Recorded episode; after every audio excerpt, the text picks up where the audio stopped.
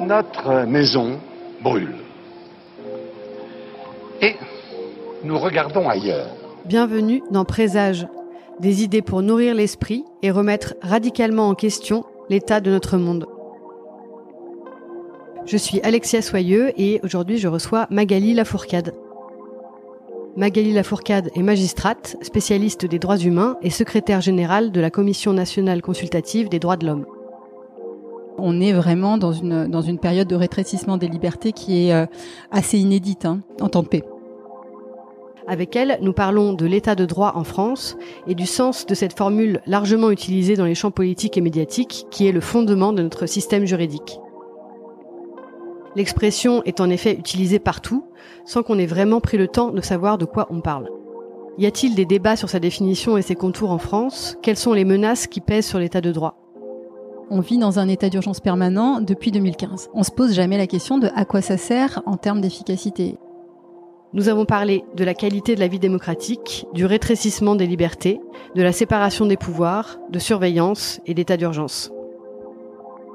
Même si aujourd'hui on est dans une période qui a, des relents populistes assez forts, euh, où l'extrême droite est aux portes du pouvoir, on voit que on a des capacités en termes de corps social à des sursauts.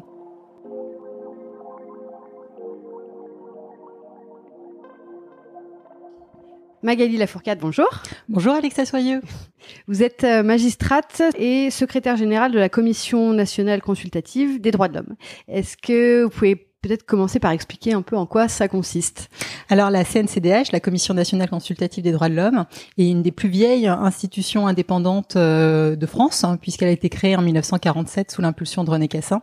Et aujourd'hui, donc euh, c'est une commission qui est spécialisée euh, sur les droits de l'homme et le droit humanitaire, et qui est accréditée auprès des Nations Unies comme étant l'institution française des droits de l'homme, comme il en existe à peu près 130 dans le monde, dont beaucoup ont été basés sur le modèle de la CNCDH française. Et donc elle a deux missions principales, l'une qui est conseiller les pouvoirs publics en matière de droits de l'homme pour mieux respecter les conventions internationales des droits de l'homme, qui est un corpus très important, et l'autre qui est de contrôler le respect par la France de ses engagements internationaux en matière de droits de l'homme. Donc du coup, il y a beaucoup à faire. Énormément à faire. On a on a énormément de travail effectivement. Alors, on va commencer par parler de l'état de droit. Donc, c'est une expression qu'on entend beaucoup et peut-être euh, plus encore depuis euh, le contexte euh, de pandémie. Est-ce que vous pouvez commencer par définir ce que c'est que l'état de droit? Parce que c'est une expression qu'on utilise sans probablement vraiment savoir de quoi on parle. Alors, c'est vrai que c'est une, expression qui est difficile à, qualifier puisque selon les, les, cultures juridiques, on peut avoir des définitions un peu différentes. C'est aujourd'hui d'ailleurs tout le problème de conditionner les aides euh, du plan de relance européen en fonction euh, des résultats de l'état de droit ou du respect de l'état de droit par les différents États de l'Union européenne. Alors moi j'aime bien utiliser le, la formule de Hans Kelsen, qui est un célèbre juriste euh, austro-américain et qui est le théoricien de la hiérarchie des normes. Lui, il définit l'état de droit comme un État dans lequel les normes juridiques sont hiérarchisées de telle sorte que sa puissance s'en trouve limitée. En gros, il y a deux conditions principales pour réunir, pour être dans un État de droit. D'abord D'abord, il faut qu'il y ait un ordonnancement des normes qui soit hiérarchisé et préétabli. Or, celui-là se trouve très bousculé aujourd'hui par l'empilement des lois d'urgence. Donc, euh, je pense qu'on y reviendra. Mais en tout cas, donc dans cette hiérarchie des normes préétablies, il y a tout en haut les droits de l'homme, les droits humains. Et la deuxième condition pour euh, satisfaire l'état de droit, euh, c'est que l'état de droit exige aussi de veiller à un certain équilibre des pouvoirs et à ce que la pleine puissance de l'État ne déborde pas des limites à ne pas, à ne pas franchir. C'est l'histoire de la disposition des pouvoirs publics de sorte que eh bien la raison d'État soit encadrée et que nous ayons euh, quelque chose de rationnel et de respectueux des libertés euh, de chacun. C'est un garde-fou en fait. Exactement. L'état de droit, donc si je comprends bien, c'est euh, ça permet de protéger euh, les individus de l'arbitraire. Exactement. C'est une des conditions fondamentales, effectivement, pour être dans un état de droit. Et, euh, et c'est une condition qu'on retrouve dans toutes les conventions internationales, comme dans notre constitution, euh, où la, le, droit à la sûreté, qui est souvent dévoyé aujourd'hui, en, où les politiques parlent de droit à la sécurité, mmh. dans un sens qui est absolument euh, totalement dévoyé. Le droit à la sûreté, c'est le droit du citoyen de ne pas risquer l'arbitraire d'une incarcération, comme les lettres de cachet autrefois. Finalement, on voit que c'est une définition qui est assez précises, mais est-ce que c'est l'usage qu'on en fait sur la scène médiatique et politique qui laisse penser qu'on finalement les, les mots sont un peu vidés de leur sens. Alors en fait, oui, c'est une définition qui est à la fois juridique, qui est très cadrée juridiquement, mais qui est aussi très politique. Et on voit que euh, dans une période de temps euh, de paix, euh, notre constitution définit euh, justement c'est les contre-pouvoirs de façon euh, assez aisée et les choses sont censées se dérouler plutôt bien.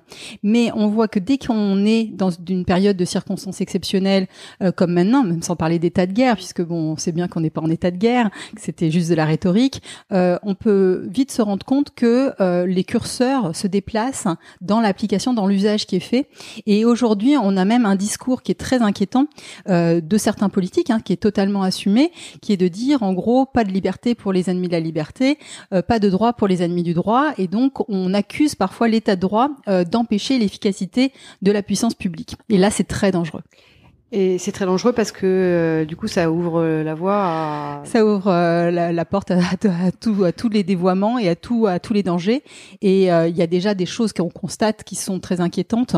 On est vraiment dans une, dans une période de rétrécissement des libertés qui est assez inédite hein, en temps de paix. Et qu'est-ce qu'on peut donner justement comme élément factuel qui atteste de ce rétrécissement de, des libertés? Alors moi, je, crois que hum, la qualité d'une vie démocratique se mesure en fait à l'ampleur des canaux qui existe pour les citoyens pour contester, euh, pour euh, manifester un mécontentement et contester des décisions. Or, si on regarde de toutes parts, nos libertés pour le faire sont restreintes, ce qui veut dire qu'il reste plus grand chose comme canaux de contestation. Par exemple, la liberté de manifester, elle a été massivement euh, restreinte, avec une rhétorique de l'État qui était de dire que toute personne qui allait manifester se rendait complice des casseurs, des fauteurs de troubles, etc. Avec une surveillance généralisée par les drones, l'ouverture à la reconnaissance faciale, la multiplication multiplication de la connexion avec les fichiers. On a aussi euh, les déplacements qui sont extrêmement contrôlés aujourd'hui puisqu'on a des applications de suivi et de traçage. Euh, la liberté d'expression est aussi très atteinte. On a quand même eu proposition de loi qui était la PPL Avia qui a été massivement censurée euh, par le Conseil constitutionnel parce qu'elle portait atteinte à la liberté d'expression.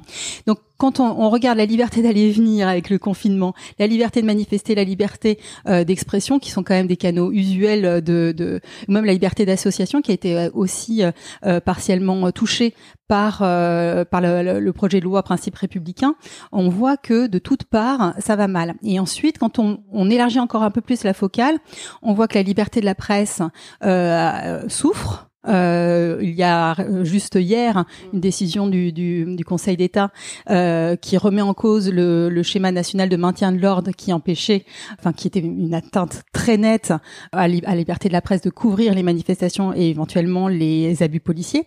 Et euh, cette liberté de la presse, elle a été tourmentée, pas qu'avec cet épisode-là, mais avec d'autres choses aussi. On se souvient de, de, grands reporters qui ont été placés en garde à vue pour avoir, ou en tout cas auditionnés, peut-être pas placés en garde à vue, mais en tout cas auditionné euh, pour qu'il révèle euh, les sources de, de fuite de, documents classés secret défense. Donc il y a tout un phénomène autour de, du, du, pluralisme des médias.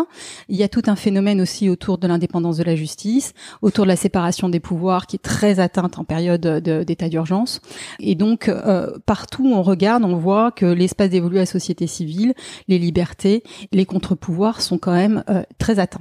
Comment est-ce que vous pensez qu'on peut expliquer que ça tout ça se fasse finalement, peut-être pas facilement, mais sans réelle euh, réticence euh, du, Enfin, il y en a des réticences de l'opinion publique, mais finalement, on est un peu comme euh, une grenouille dans une marmite d'eau bouillante, quoi. Ah, J'adore cette image, effectivement, puisque donc la, la, la, grenouille, on sait que quand on, on, on, la met à température très forte, elle saute immédiatement et elle se sauve, alors que quand quand on, on y va doucement, euh, qu'on élève la température euh, tranquillement, et eh ben elle reste sidérée mm. et elle finit par mourir. Et eh ben c'est un petit peu ça qui se passe, c'est-à-dire que il y a d'abord une opinion publique qui est chauffée à blanc, avec un discours de la peur qui est très euh, très important et qui demande toujours plus de sécurité, avec l'idée que la première des libertés serait la sécurité, ce qui n'est pas du tout le cas puisque la sécurité c'est la condition de l'exercice paisible des mm. libertés, c'est une des conditions de l'ordre public en fait, hein, comme la tranquillité ou la salubrité.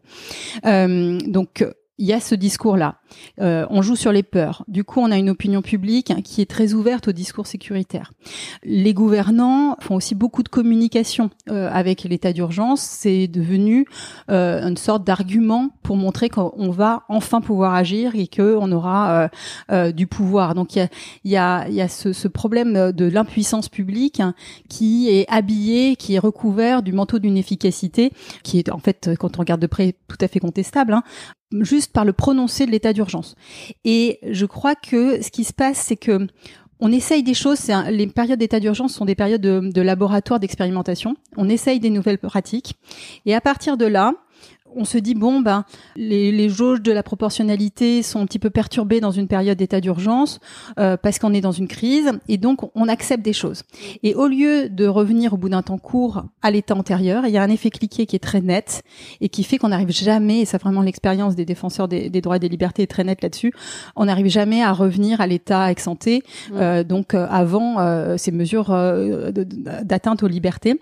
Et donc il y a un effet à la fois d'accoutumance à l'idée qu'en état d'urgence, on s'occupe bien de nous, on mm. va nous protéger, et un effet de sidération lente euh, de ce poison qui est que on restreint nos libertés, on passe dans un modèle de surveillance généralisée de la population, et que finalement, il n'y a jamais eu de débat profond sur mm. ce qui est en train de se passer. Donc, les alertes ne sont pas posées, et c'est vrai que les défenseurs des, des droits euh, de l'homme sont extrêmement réduits dans ce pays. Maintenant, on est très peu nombreux à, à tirer la sonnette d'alarme, et ça, ça m'inquiète énormément.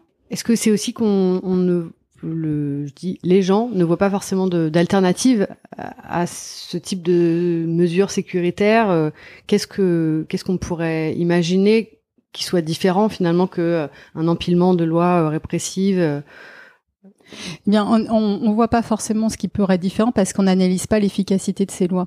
On, on, on, croit qu'elles sont efficaces parce qu'elles sont fortes, parce qu'elles sont annoncées avec beaucoup de communication politique.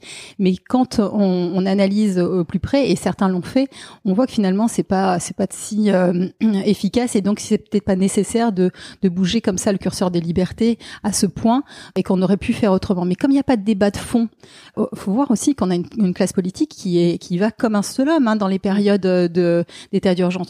Euh, moi, j'ai beaucoup travaillé sur l'état d'urgence antiterroriste et euh, on a vu que pendant deux ans, euh, le, la classe politique était vraiment euh, soudée. Il y avait quelques personnes qui qui finissaient au bout d'un moment parce que l'état d'urgence durait très longtemps par s'abstenir, mais des votes contre, il y en a eu très très peu. Donc il n'y a pas eu de débat euh, politique, il n'y a pas eu de débat médiatique. On est aussi dans une période où avec des chaînes bolorisées qui parlent tout le temps de, de, de sujets euh, euh sous l'angle d'une sécurité et, et, et, du fait qu'il faut restreindre les libertés. Et donc, euh, on a cette impression de, protection, de fausse protection. On parle peu du dévoiement de ces mesures. à l'époque des mesures antiterroristes, beaucoup ont été utilisées à d'autres fins euh, que le terrorisme, mais vraiment, euh, par exemple, pour euh, empêcher les écolos d'aller manifester, de se rendre dans certains endroits, pour empêcher Nuit debout, pour voilà. Donc c'était c'était il y avait un dévoiement très net de la finalité et, et dans cette période là, on n'arrive pas à imaginer des alternatives tout simplement parce qu'on n'en parle pas. Mais mm. bien sûr qu'il y en a. Et juste un, un petit petite référence là-dessus, c'est que on a eu ces derniers temps beaucoup de, de projets de loi, de propositions de loi qui ont été censurés par le Conseil constitutionnel où c'est à chaque fois un camouflet pour le gouvernement. Bon, il a pas l'air de trop s'en émouvoir, mm. ce qui montre aussi que peut-être euh, il y va quand même et ça, ça, ça, le perturbe pas plus que ça. C'est inquiétant euh, puisque c'est un rappel à l'ordre très net. Quand il y a eu euh, tous ces projets de loi, on voit qu'en fait à chaque fois ils étaient pris dans une dans une procédure d'urgence. Donc pour restreindre la liberté, on, on s'abstient de consulter les organes qui pourraient dire voilà comment on peut faire pour atteindre tel objectif tout en respectant l'état de droit et les libertés des uns et des autres parce qu'on veut aller trop vite alors que par contre, pour donner des droits, on voit pour la PMA pour toutes. Alors là, on prend du temps, on prend plusieurs années, ça, ça, ça pose pas de problème. Voilà, dix ans. Euh, mais sur le, les restrictions de liberté, ça va toujours en procédure d'urgence. Et du coup, on peut pas analyser ni l'efficacité des mesures proposées, puisque les études d'impact sont en général indigentes quand elles existent, hein, parce que sur sécurité globale, il n'y avait pas d'études d'impact. Et euh, surtout, on prend pas la peine d'analyser des alternatives parce qu'on ne consulte pas les organes compétents qui pourraient en proposer. Justement, du coup, avec le, le, tout cet ensemble de mesures euh, répressives, les nouveaux outils qui sont testés ou mis en place pour euh, surveiller les gens et maintenir un climat euh, euh bah, anxiogène, en fait. Est-ce que vous pensez que, en réalité, c'est on maintient ce climat de peur généralisé pour contenir la, la colère sociale parce qu'on ne sait pas faire autrement? Alors c'est très possible. Euh, là, il faudrait être dans la tête des dirigeants, mais c'est vrai que on voit aussi que on est dans une période préélectorale, que euh, il y a une, une volonté euh, euh de, de marquer, enfin vu l'état des forces politiques, avec une gauche qui est en ordre dispersé, qui est euh, très fragmentée, hein, vraiment avec beaucoup de conflits une, droite qui, est, euh, qui fait l'objet d'une triangulation pour reprendre ce terme un peu technique. L'idée c'est toujours d'aller euh, de plus en plus sur euh, les thèmes euh, sécuritaires pour pouvoir répondre à, bah, une opinion publique chauffée à blanc. Donc c'est aussi ça qui, se passe, c'est que dans cette période très particulière qui est une période préélectorale, c'est ça qui est porteur. Ce sont les thèmes sur, l'immigration, sur la surveillance, sur les casseurs, aussi peut-être parce que la période des gilets jaunes a été très traumatisante hein, pour le gouvernement. Ça, j'en suis persuadée, et que ben on voit là aujourd'hui avec les ballons d'essai sur la réforme des retraites, avoir une discussion euh, sur euh, notre euh, modèle social dans une période où on voit même pas encore les conséquences de la crise du Covid sur la façon dont on va pouvoir financer tout ça, ce, modèle social, cette protection sociale, l'hôpital, ne serait-ce que ça, c'est devient un sujet tellement dangereux et qui dépasse les clivages traditionnels des partis politiques que peut-être il est plus simple de rester sur sur l'horizon de la peur et sur euh, la question des libertés euh, et, des, euh, et de l'identité aussi, puisque les discours identitaires sont très porteurs en ce moment, plutôt que se poser les questions sociales. C'est quand même très alarmant de voir que l'ensemble du débat est tellement porté à droite que bah, finalement les thèmes bah, dont, on aurait envie d'entendre parler, l'écologie, la justice et plein d'autres choses, n'ont absolument pas de place oui, il y a, euh, on pensait qu'avec le Covid, euh, on, on, parlerait beaucoup plus d'écologie. Voilà, le monde d'après, on a tous rêvé. C'est ça. Et puis là, il y a eu une déprime un peu générale. Et là, on est dans un dans un sursaut un peu de de, de, de liberté parce que on nous autorise à sortir jusqu'à 23 heures et que on peut de nouveau aller euh, aux terrasses des cafés. Donc euh, il y a une, une, une soif euh, de, de consommation.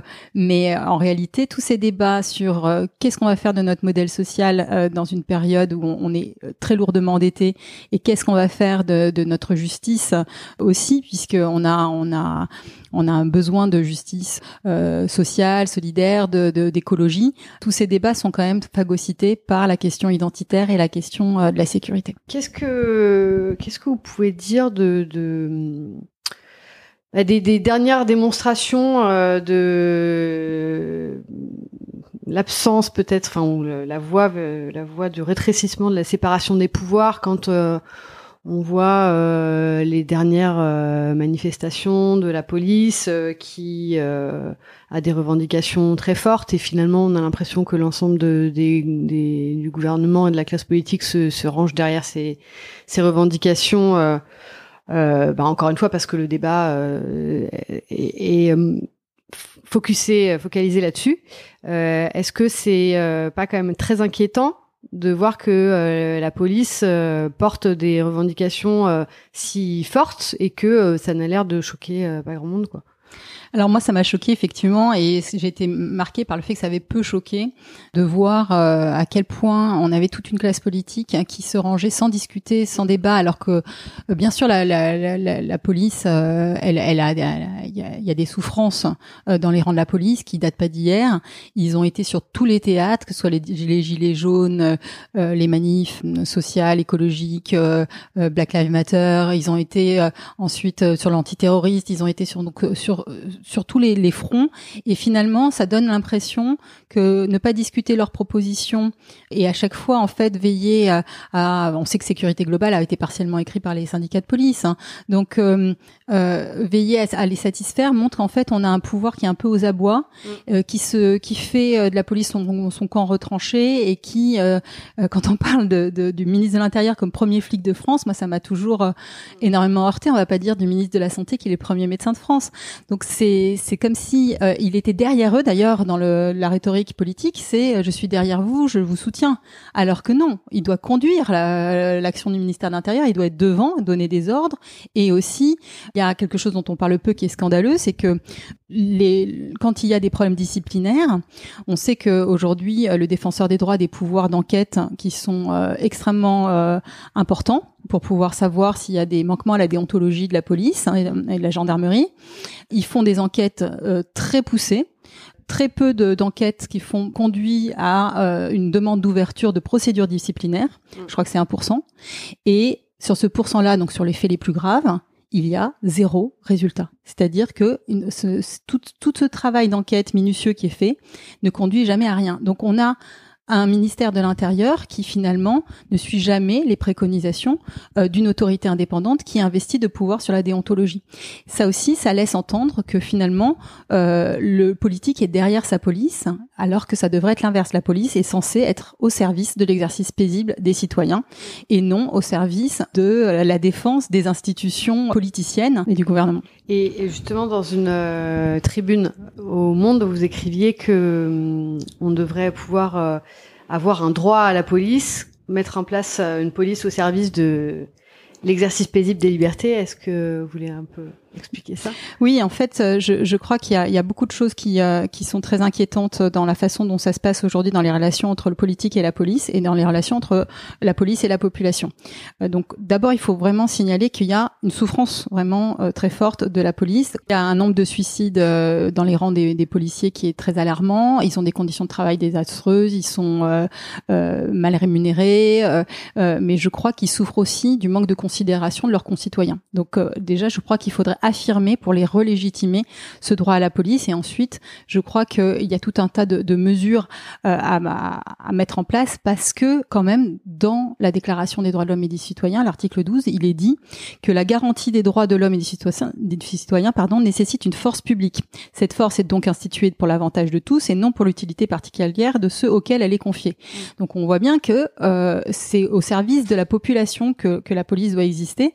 Et donc euh, je crois qu'il faut les en les replaçant dans cette culture du service public et de l'accueil, il faut aussi les, relégitimer euh, vis-à-vis des minorités, euh, puisque aujourd'hui euh, ils sont peu formés au biais raciste, discriminatoire, alors que justement leur rôle est particulièrement plus important pour protéger les minorités. Donc il faut absolument les former à cela, les former aux, aux, droits fondamentaux, à leur rôle de service public, pour qu'ils puissent être à la hauteur des enjeux euh, d'une population qui en France euh, est assez cosmopolite. Donc il faut, il faut veiller euh, aux, aux, droits des, des, minorités. Et puis plus encore, moi je, suis choquée d'entendre à quel point la France est fière de son maintien de l'ordre. Je crois que il faudrait plutôt s'inspirer de ce que font beaucoup de pays européens comme l'Allemagne avec les procédures de désescalade de la violence au lieu de d'être sur sur deux camps retranchés entre des manifestants qui exercent un droit fondamental et une police qui est là pour, euh, qui serait là pour euh, pour euh, pour faire des des des, des arrestations arbitraires, comme on a pu entendre cette critique, ou exercer des violences physiques non légitimes, comme la CNCDH a pu le pointer du doigt. C'est pour ça que je crois qu'il y aurait vraiment des principes de bien-traitance des usagers, avec peut-être aussi la dimension qualitative hein, de la performance de la police qui devrait être au cœur du débat plutôt que le nombre d'interpellations, le nombre de gardes à vue qui permet pas forcément de répondre euh, aux vrais enjeux, parce que quand on parle aujourd'hui de la lutte contre les stupéfiants, aller euh, dans une gare et essayer d'interpeller un maximum de gens qui ont un peu de cannabis, c'est pas ça qui fait reculer le phénomène. Euh, aller lutter contre un trafic d'ampleur international de, de, cannabis ou de cocaïne, c'est beaucoup plus de moyens, mais c'est beaucoup plus d'efficacité pour justement le bien commun. Donc il faut replacer un peu ce bien commun, et puis aussi il faut mieux contrôler la police. Et on sait qu'aujourd'hui l'IGPN ou et l'IGGN sont soupçonnés en termes d'impartialité. Donc il faut revoir ce modèle de contrôle. Et je crois que l'excellent travail de David Dufresne qui visait à recenser tous les dégâts que fait la, police à la population, que ce soit en termes de, dégâts physiques avec des mutilations ou des blessures, ou de dégâts matériels avec des, brisures de portes, euh, tout ça, ça devrait faire l'objet d'un rapport public indépendant euh, qui recense euh, chaque année les dégâts causés par la police. À la CNCDH, on a essayé de savoir combien de pendant la période des Gilets jaunes, combien de bombes lacrymogènes, combien de grenades de désencerclement, combien de, balles de défense avaient été lancées. c'est très difficile d'avoir ces chiffres parce qu'on voulait justement les comparer par rapport à une année plus calme pour voir en fait l'ampleur du phénomène répressif dans le cadre du maintien de l'ordre. On n'a jamais eu ces chiffres. Mais parce que j'entends je, bien euh, les, les, les, souhaits, euh, enfin, ce qui serait souhaitable de d'envisager pour euh, réformer la police, mais euh, euh, concrètement, on a quand même, enfin, vu les, les, les enquêtes aussi qu'il y a eu sur la composition des membres de la police, qui n'a pas l'air extrêmement progressiste, on va dire. Est-ce que c'est est-ce que c'est crédible d'imaginer qu'on puisse faire des changements, enfin opérer des changements aussi radicaux? Et ça, euh, et en plus, euh, quand vous dites qu'il faudrait pouvoir avoir des rapports sur euh, sur bah, sur bah, les violences policières, finalement, quand on n'a même pas le droit d'utiliser cette expression, comme le disait le président, Qu'est-ce que ça laisse euh, envisager? Alors, dans la période actuelle, je serais aussi pessimiste que vous, à savoir, euh, je crois que imaginer tous ces changements, euh, c'est juste utopique. Mm. Par contre, euh, je serais pas forcément inquiète sur le temps plus long. D'abord parce que euh, je crois que c'est dans l'intérêt de tous. Donc il y a un moment où il faut sortir des postures politiciennes. Je crois que les policiers souffrent, euh, la population est dans un niveau de défiance.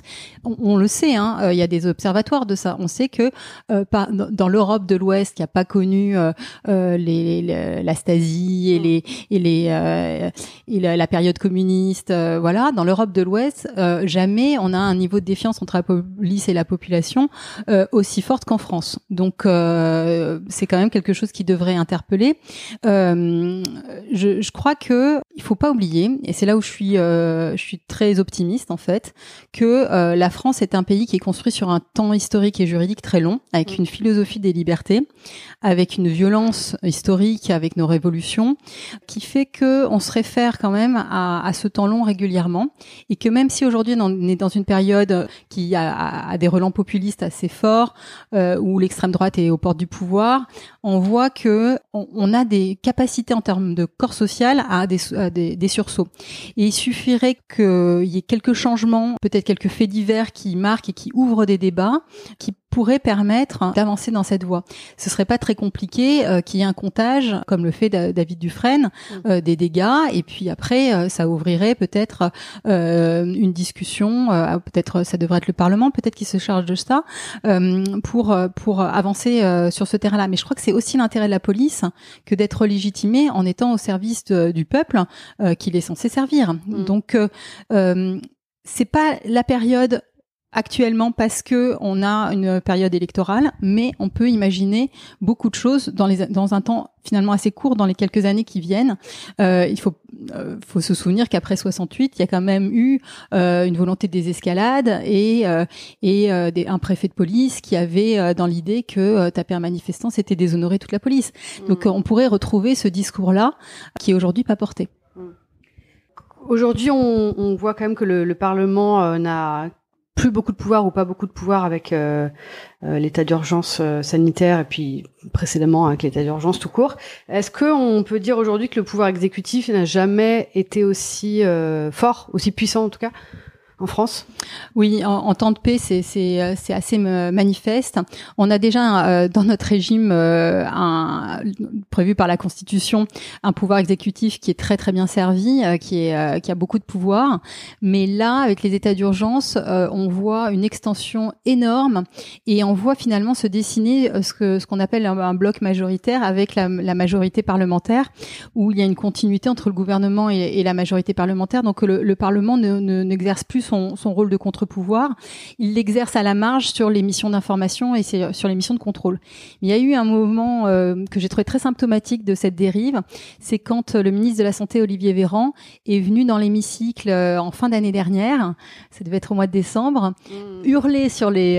enfin, vraiment, il vilipendait les parlementaires qui avaient osé proposer que le, la prorogation de l'état d'urgence soit plus courte que ce que voulait le gouvernement, pour pouvoir refaire un contrôle, puisqu'en fait, cette loi de prorogation, elle permet de rediscuter de, de l'intérêt de, des mesures de l'état d'urgence. Il leur a dit de sortir, même s'il Il leur a dit de sortir s'ils n'étaient pas contents. Donc il a oublié que c'était le Parlement qui contrôlait le gouvernement et pas le gouvernement qui pouvait aller dans l'hémicycle demander aux, aux, députés de sortir. Bon, peut-être qu'il était assez fatigué euh, euh, à ce moment-là, mais quand bien même, c'est assez symptomatique. Et puis, euh, donc grâce à ces lois d'urgence, le gouvernement légifère par ordonnance sur des pans entiers des, droits et libertés. Et les contre-pouvoirs sont quand même aussi un peu sidérés dans cette période. Euh, les contre-pouvoirs, en gros, c'est euh, c'est le Conseil constitutionnel. Euh, il faut encore qu'il soit saisi. C'est le Conseil d'État quand il y a, y, a, des quand il est saisi des projets de loi, puisque sur les propositions de loi c'est pas obligatoire. Et ensuite, c'est aussi le juge judiciaire. Et le juge judiciaire va très très mal. Il est paupérisé et pendant la période sanitaire, on, on l'a un petit peu aussi euh, limité dans sa possibilité de travailler. Donc, Qu'est-ce qu'on fait? Eh bien, alors, moi, je crois que dans les états d'urgence, il faut revoir tout le régime des états d'urgence. Parce qu'au départ, quand on regarde la, la Constitution, euh, c'est des circonstances très, très exceptionnelles qui doivent euh, conduire à des états d'urgence et de courte durée. Euh, le problème, c'est que là, on vit dans un état d'urgence permanent depuis 2015. Les lois antiterroristes avaient commencé déjà à être très renforcées euh, avant le, les, les, attentats de novembre en 2015, puisqu'il y avait eu une succession de lois renseignement, lois anti terroristes euh, dans les années qui précédaient. Mais à partir de là, on a eu euh, de novembre en gros, 2015. Ça fait 20 ans à peu près qu'on est dans des lois. Euh, en fait, depuis 1986, il y a eu 20 lois antiterroristes qui ont à chaque fois poussé le curseur des libertés. Mais on peut on peut être plus euh, répressif dans les peines et dans les en créant des nouvelles infractions et être meilleur dans les garanties procédurales. C'est ce qui se passe dans certains pays. En France, c'est pas ce qui se passe. On affaiblit aussi eh ben, le droit à un avocat, euh, on, augmente les, durées des gardes à vue, etc. Donc les, garanties procédurales qui permettent de lutter contre l'arbitraire euh, sont aussi abaissées. Donc on abaisse euh, à tous les niveaux. Et surtout, on se pose peu la question de l'efficacité de, ces états d'urgence. Euh, donc, sur l'état d'urgence antiterro, euh, il y a eu un, un rapport, euh, donc une mission d'information du Parlement qui a été très bien fait, mais finalement peu exploité par les politiques, qui conclut que l'intérêt de l'état d'urgence était interstitiel. C'est-à-dire que au début, dans les quelques premières semaines, ça a permis de mettre un grand coup de pied dans la formulaire des, des, des, des djihadistes radicaux. Et donc, du coup, il y a eu des perquisitions très utile, euh, voilà. Mais finalement, ça a surtout permis à des services qui ne se parlaient plus de communiquer ensemble. Et au-delà des quelques premiers mois, on n'a plus trop su distinguer quelle avait été l'utilité de toutes ces mesures qui ont duré jusqu'à euh, la loi SILT du 30 octobre 2017 et qui a visé cette loi à sortir de l'état d'urgence seulement de manière formelle puisqu'elle a mis dans le droit commun l'essentiel de ces mesures. Euh, les perquisitions, les visites domiciliaires, etc. Et quelques temps plus tard, on a le sanitaire qui arrive et donc on empile un nouvel état d'urgence. Et là, au début, on a confiné la population sans état d'urgence. C'était le 16 mars, 17 mm. mars. Euh, il y a, c'était sur les, la, base du, euh, du, euh, du, droit existant. Et donc, il n'y avait pas besoin d'un état d'urgence. Encore une fois, on a pris toutes ces mesures pour rassurer l'opinion publique, à mon avis. pour faire de la communication aussi. C'était de la communication politique pour dire vous allez voir comment on est efficace. Mais on se pose jamais la question de l'efficacité réelle. Euh, dans, un, dans un autre podcast, vous aviez euh, auditionné quelqu'un de la Quadrature du Net qui expliquait très bien que euh, tous anti-Covid et stop Covid, euh, on n'était pas du tout sûr de l'efficacité de ces applications. Moi, je dis ça, mais moi, j'ai téléchargé tous anti-Covid. C'est une accoutumance, on le fait, et puis on, on a l'impression aussi de faire un peu son devoir parce que finalement, on est, c'est ce qu'on nous explique à longueur de, de, de temps. Et on se pose jamais la question de à quoi ça sert en termes d'efficacité. Et quand on entend euh, la quadrature du net, eh ben, on est assez effaré de voir qu'on n'est pas du tout sûr qu'il y ait une quelconque utilité à ce type d'application.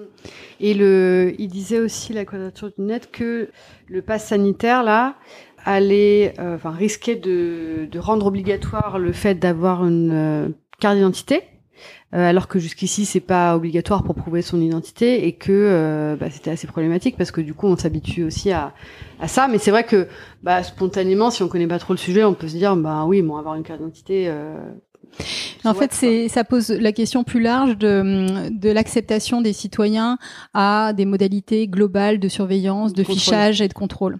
Et c'est là où je trouve que depuis euh, la proposition de loi sécurité globale, on a changé de paradigme. Les drones étaient utilisés avant, on les a vus s'intensifier hors cadre légal avec plusieurs fois le Conseil d'État qui disait mm. au préfet de police de Paris qu'il avait commis quelque chose d'illégal en utilisant des drones. Ça l'a pas dérangé la fois d'après mm.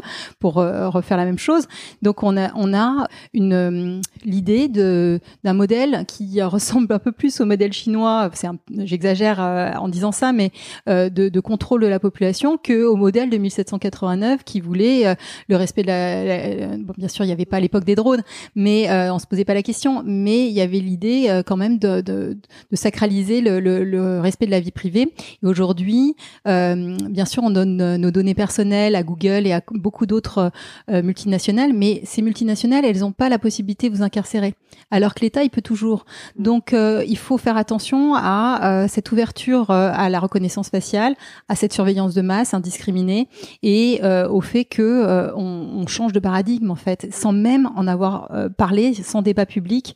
et ça, je trouve que c'est extrêmement inquiétant pour la démocratie, puisqu'on empêche les canaux justement d'expression du mécontentement de s'exprimer, puisque les personnes ne sont pas informées de l'étendue du changement de paradigme qu'on est en train de vivre là sur ces deux dernières années. Et quand on, quand vous parlez tout à l'heure du, du droit à la sécurité, euh, qui n'en est pas un en fait. Enfin, c'est pas ça le sujet. Euh, on, les, l'opinion publique, peut se dire aussi que euh, finalement la surveillance, etc quand on n'a rien à se reprocher, c'est pas un problème. Ah, ça, j'adore cette expression parce qu'effectivement, on a tous quelque chose à se reprocher. C'est, c'est voilà, c'est-à-dire que ça, ça, me fait penser à ce que dit Edward Snowden, euh, qui disait, euh, il faut pas penser que parce qu'on n'a rien à dire, on n'aurait pas droit à la liberté d'expression. Euh, voilà, le jour où vous avez euh, une raison de manifester, le jour où vous avez euh, une raison de vous exprimer, il faut pouvoir le faire. C'est ça un droit fondamental. Il doit pas être conditionné par votre bon vouloir. Il faut être, il doit être reconnu à tout un chacun euh, voilà, donc euh, ça c'est un discours euh, extrêmement infantilisant, je trouve, puisque il n'y a pas de police de la pensée. Vous, vous pouvez penser ce que vous voulez du jour au lendemain et vous, avez le droit de l'exprimer tant que vous n'êtes pas dans les abus caractérisés d'atteinte au, au droit d'autrui ou, d'atteinte à la sécurité de l'État. Enfin bon, il y a quelques garde-fous quand même. Hein, on peut pas tout se permettre. Mais est-ce qu'il n'y a, a, pas de police de la pensée Mais est-ce que quand même il n'y a pas des signes qui montrent que euh, on essaye quand même de, enfin, il y a certaines mesures qui euh, anticipent le but de Enfin, je sais pas, vous voyez ce que je veux dire. Oui, en fait, je vois, ouais, ouais, ouais, je vois ce que vous voulez dire. Effectivement, on a euh, une période là de goût du répressif où on sanctionne des comportements sociaux ou d'anticipation, où finalement le terme de dangerosité ou du risque de du risque prend le pas pénalement et ça c'est très grave sur euh, la le commencement d'exécution d'une infraction. Mm.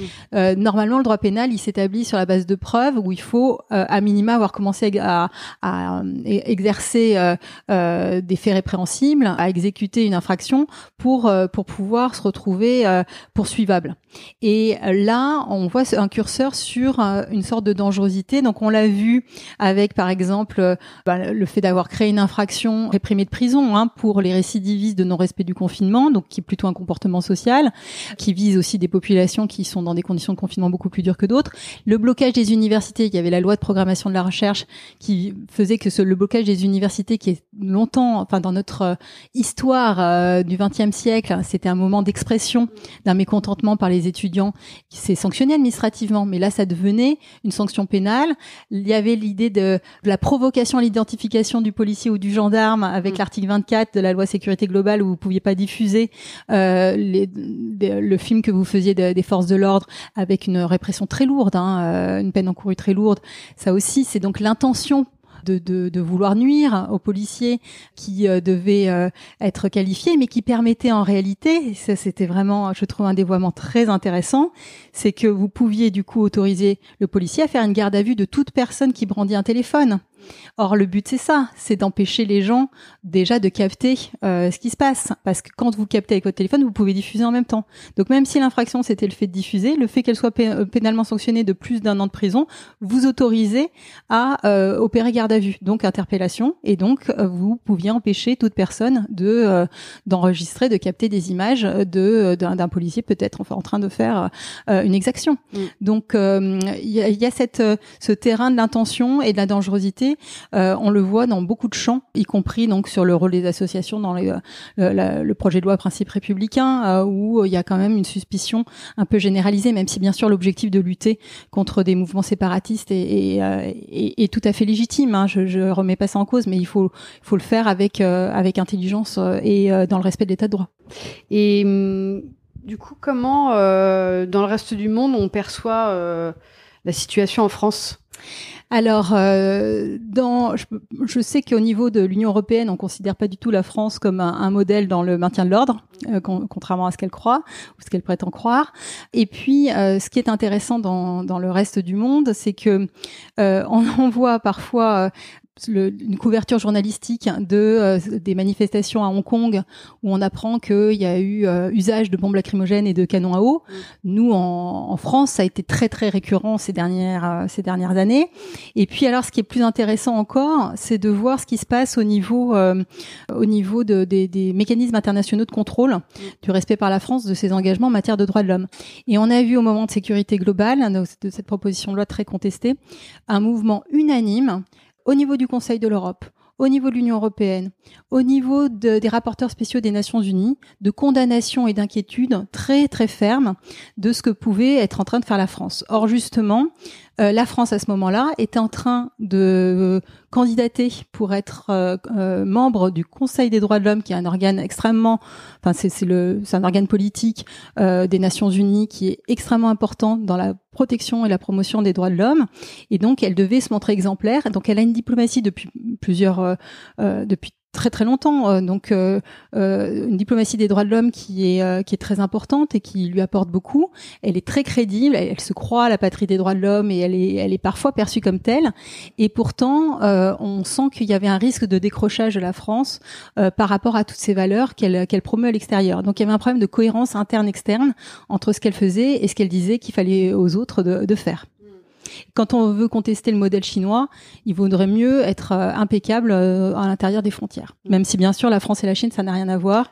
La France ne tire pas à balles réelles euh, sur sa population, n'enferme pas des populations dans des camps type Guantanamo ou, les camps des Ouïghours. Enfin, il faut, faut bien sûr toute proportion garder, mais la France est dans une dérive qui, est, qui inquiète vraiment au plus haut lieu. Et peut-être que vous vous souvenez du discours de Michel Bachelet en 2019, hein, qui s'inquiétait de la répression des gilets jaunes. Euh, en France parce que on a on a vécu quand même une répression qui a été euh, qui a été majeure euh, pour un mouvement qui bien sûr avec des avait des débordements et des violences mais qui au début espérait seulement avoir des, des, des fins de mois meilleures et pouvoir mieux vivre de son travail. Bon, du coup, dans, dans, dans tout ce contexte, j'en arrive à ma question rituelle de la fin. Hein, dans ce contexte euh, quand même assez lourd et, et, inquiétant pour la suite, euh, comment est-ce que vous, parvenez à, à cultiver euh, de la joie malgré tout et de l'espoir? Eh ben moi je crois que c'est dans l'action parce qu'en fait euh, on peut être on peut être pessimiste sur euh, le diagnostic, mais tant qu'on est en train d'agir, euh, tant qu'on voit des, personnes qui se mobilisent, il y a de quoi être euh, extrêmement optimiste parce que on voit bien que la France est, un pays qui s'inscrit dans un temps long et, donc moi je reste très fière de voir qu'on peut arriver à faire bouger les lignes. récemment, on a fait un, webinaire sur les droits des femmes où là aussi il y a énormément de choses à dire en termes de recul et de voir la mobilisation subséquente, on se dit qu'on peut changer les choses. Et, euh, et puis euh, la CNCDH a à son actif énormément de réalisations. Alors moins sur les sur ces aspects de sécurité où là vraiment on n'arrive pas à porter une voix et ça dit quelque chose de l'opinion publique et euh, des gouvernements successifs. Mais sur d'autres terrains, on voit des progrès énormes. Sur il y a des champs des droits qui progressent à très grands pas actuellement et il faut s'en réjouir. Et donc on y arrivera aussi sur les, les aspects régaliens. Mmh. J'en suis convaincue. Merci beaucoup. Merci à vous, Alexia. Peut-être euh, juste pour dire que peut-être on pourrait dire les droits humains plutôt que les droits de l'homme, ça serait. ah, mais moi, je suis convaincue. Oui, oui. Droits humains a la vertu de poursuivre l'engagement des révolutionnaires de 1789 qui voulaient avoir une visée universaliste, mais dont l'application de la déclaration euh, euh, de 1789 n'était pas euh, applicable aux femmes et aux enfants et à quantité d'autres populations. donc, droits humains permet de désinvisibiliser, désinvisibiliser pardon, les femmes et les enfants et donc de, de poursuivre cet engagement universaliste. Et donc, c'est leur rendre hommage que de changer de terminologie. Merci. Merci à vous. Merci beaucoup à Magali Lafourcade pour notre conversation et merci à vous toutes et tous pour votre écoute et votre soutien. Vous pouvez partager les épisodes s'ils vous ont plu et mettre 5 étoiles sur iTunes. Ça permet à d'autres personnes de découvrir le podcast plus facilement. Présage est un podcast indépendant. Le générique est un extrait du morceau L'eau de Sabrina Bellawell mixé par Paloma Colombe. À très vite.